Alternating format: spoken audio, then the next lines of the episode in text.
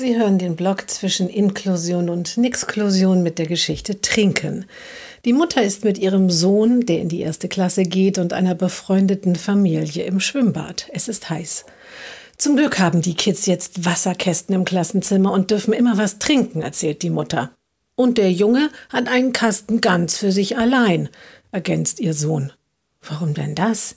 Ihr habt einen gemeinsamen, er einen eigenen? fragt die andere Mutter. Ist das nicht ungerecht? Nein, antwortet der Erstklässler. Der Junge hat eine Krankheit und muss voll viel trinken. Und wenn er nicht auch vormittags viel trinkt, schafft er die vielen Flaschen nicht, die er trinken muss. Aha, sagt die andere Mutter, du kennst dich ja sehr gut aus. Ja, sagt der Junge wichtig, das hat uns unsere Lehrerin erklärt. Und wenn mal Kinder aus einer anderen Klasse einen doofen Satz sagen, weil er immer eine Wasserflasche dabei hat, auch in jeder Pause oder in den Fachräumen, dann erklären wir denen das.